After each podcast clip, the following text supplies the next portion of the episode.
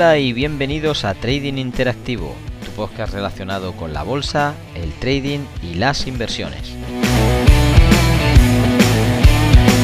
Episodio 29, mi nombre es Rubén López. En el día de hoy hablaremos de 15 reglas básicas sobre el trading.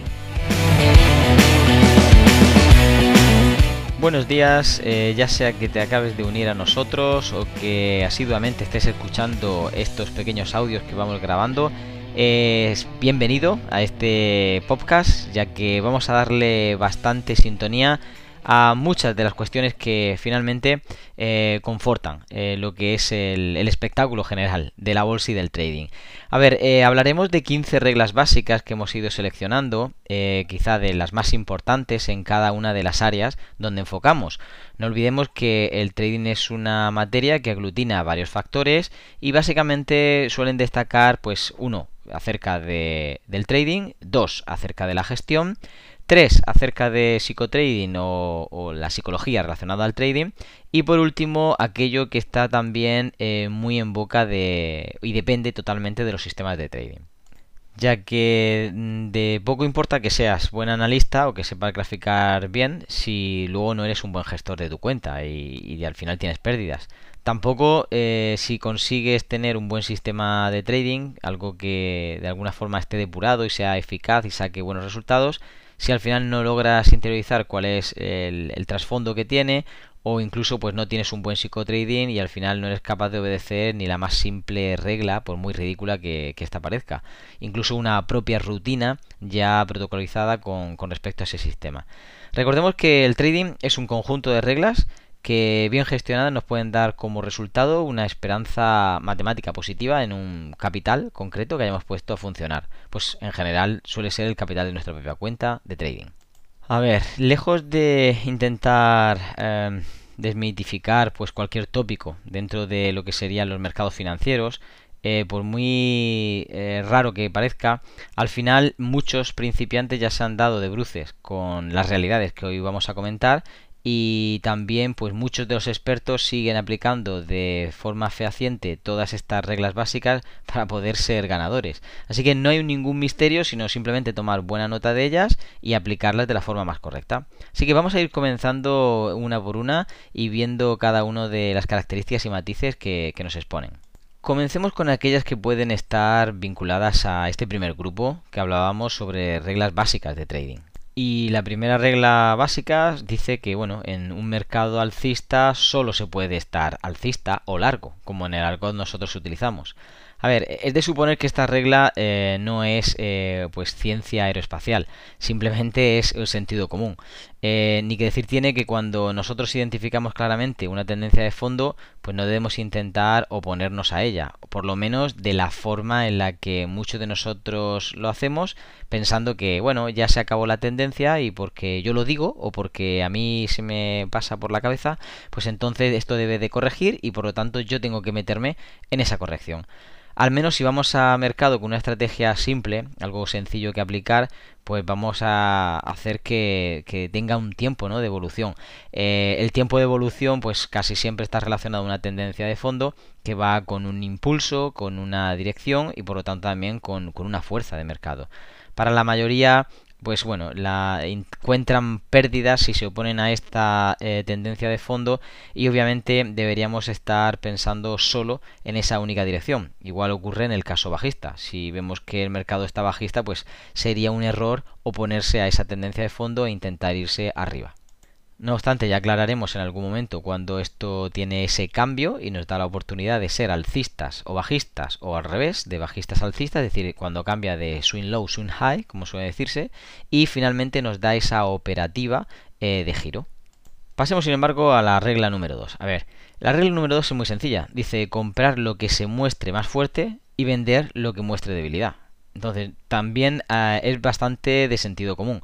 Si nosotros partimos de ese conocimiento en el que lo que queremos es comprar cuanto más barato mejor y vender cuanto más caro mejor, pues es simplemente esto. aplicar esta lógica.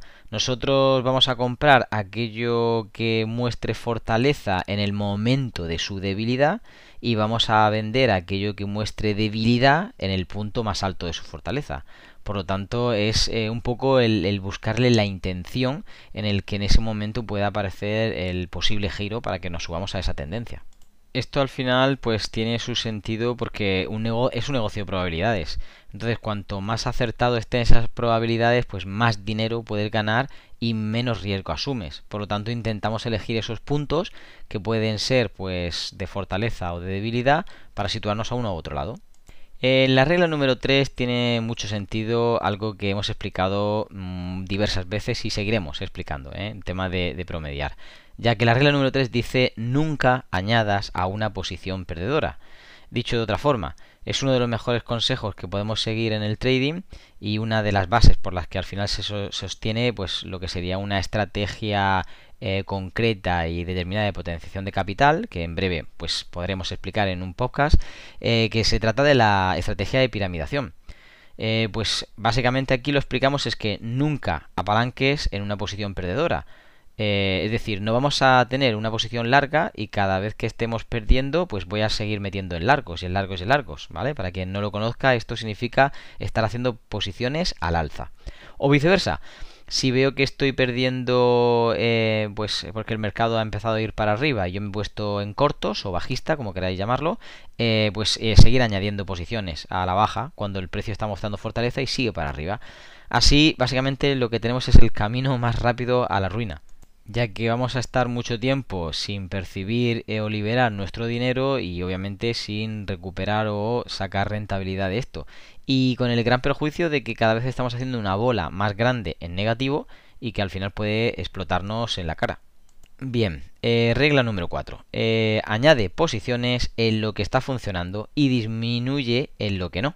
Es un poco seguir la inercia de lo de antes pero esta vez con sentido común. Es decir, si va bien, va funcionando, yo puedo seguir añadiendo posiciones pues ya sea que tenga un portfolio y variado y necesite gestionar mi, capital o mi patrimonio, o simplemente pues tenga unas operaciones que van teniendo beneficios, esos beneficios me pueden estar sosteniendo las siguientes operaciones, por lo tanto pues puedo seguir si estoy dentro de la tendencia, si tengo pues un criterio correcto de entrada con algo eh, como bueno una señal o una confirmación de fondo que me pueda pues apoyar a que esa sería la dirección correcta y que por lo tanto puedo con una excusa de mercado, es decir, que el propio gráfico me lo diga, pues yo puedo incorporar operaciones o posiciones hacia ese lado.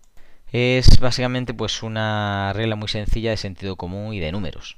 A ver, regla número 5, no operes hasta haber analizado. Esto es algo que cualquier persona, por muy estúpida que sea, eh, debería por lo menos saberlo de antemano.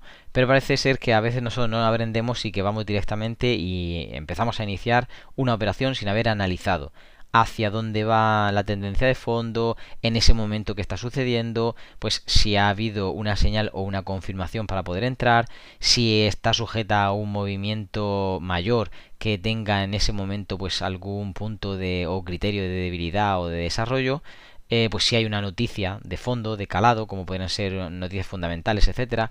A veces no, no percibimos todo esto ni lo analizamos. Entonces la mayoría de veces al no prestar atención a todos estos pasos a seguir o por lo menos eh, filtros, al final lo que sucede es que la situación de mercado nos pasa por encima y a la primera pues estamos entrando en pérdidas. Y bueno, no lo dije, pero esta regla 5 ya es la primera dentro del de, grupo B, aquel grupo que ya está perteneciente a la gestión.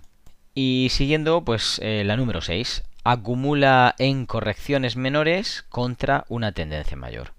¿Y qué es esto? Básicamente hace referencia a ciertos patrones que seguimos para poder gestionar una entrada o poder determinar un momento mejor, un momento más óptimo.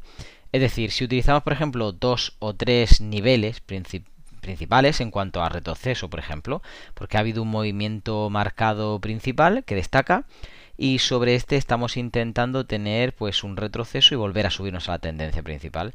Es por ello que al final distinguimos pues al menos dos movimientos o dos tendencias, la principal y la secundaria, es decir, la de impulso y la de retroceso. aunque ya gastaremos tiempo hablando de todo esto en un podcast correctamente, eh, básicamente tendremos al menos tres niveles interesantes que serán en torno a un tercio, eh, en torno a un medio y en torno a dos tercios del retroceso que nos podrían dar pues esos niveles de entrada a favor de la tendencia que tenemos de fondo o al primer impulso que traíamos anteriormente. Muy bien, pues pasemos a la regla número 7. Eh, está muy sencilla, simplemente es que nadie se ha arruinado por tomar beneficios. Entonces, no es el mejor consejo para una buena gestión el que nosotros estemos pensando en recoger beneficios rápido simplemente porque nadie se ha arruinado por tomar beneficios. Y aquí quiero hilar muy fino. Mirad, eh, no está mal tomar beneficios y es eh, aconsejable, pero lo que está mal es tomar beneficios demasiado rápido, que es lo que esta regla quiere pues, poner en manifiesto. Simplemente necesitamos entender que puesto que antes eh, hemos tenido o podría haber pérdidas o en el futuro podríamos estar enfocados en una serie de pérdidas y una buena operación ahora, esa nueva operación que nos está dando beneficio por lo menos debería evolucionar hasta poder ser pues ganadora en el conjunto con respecto a esas pérdidas que hubo anteriormente ya que realizar pequeños beneficios en el camino pues no puede darnos una eh, bueno una, un resultado positivo final si no son medidos y condicionados a que bueno estén superando la, la serie de pérdidas por lo tanto, sería mayor eh, enfoque, eh, si cabe, en intentar minimizar las pérdidas y en dejar correr los beneficios, que es básicamente lo que esta regla quiere enfocar. Pasemos a la regla número 8, en la que se nos advierte de tomar eh, conciencia de los calibres que utilizamos. Es decir, cuando estés en racha, utiliza los calibres adecuados para potenciar tu, posición. En cambio, cuando no estás en racha, minimiza esos calibres para que puedas estar durante más tiempo en mercado peleándote con él hasta que finalmente pueda llegar pues las operaciones que son buenas y, te estén dando ese avance eh, dentro de las probabilidades que obviamente tengas tu sistema o tu método. En este caso lo que estamos haciendo es no tomar un riesgo desmedido en esas primeras posiciones y ya contamos con más capital después en ganancias para seguir gracias a esas ganancias pegándole más fuerte y haciendo que podamos sumar pues más rápido eh, pues si es un periodo de recuperación de pérdidas obviamente va a ser menor y si es simplemente para seguir aumentando el tamaño de o en este caso la rentabilidad que hemos tenido anteriormente pues eh, nos va a ayudar también Bien, pues llegado a este punto, eh, estamos ya enfrente de la regla número 9, que pertenece al bloque de psicotrading, y junto con el resto, pues completan el otro bloque de sistemas de trading. Esto lo veremos en un siguiente podcast, no quiero hacer este más largo, simplemente creo que podríais tomar nota de lo que anteriormente hemos mencionado. Creo que el conjunto al final es lo que nos va a ayudar cuando estamos aplicando en función de una cosa o de otra, pero también vamos a ir poco a poco detallando todo y de esa forma tomando conciencia de lo que explicamos. Así que nada, ha sido un placer estar con vosotros y se despide de todos ustedes Rubén López deseando que tengáis un feliz trading.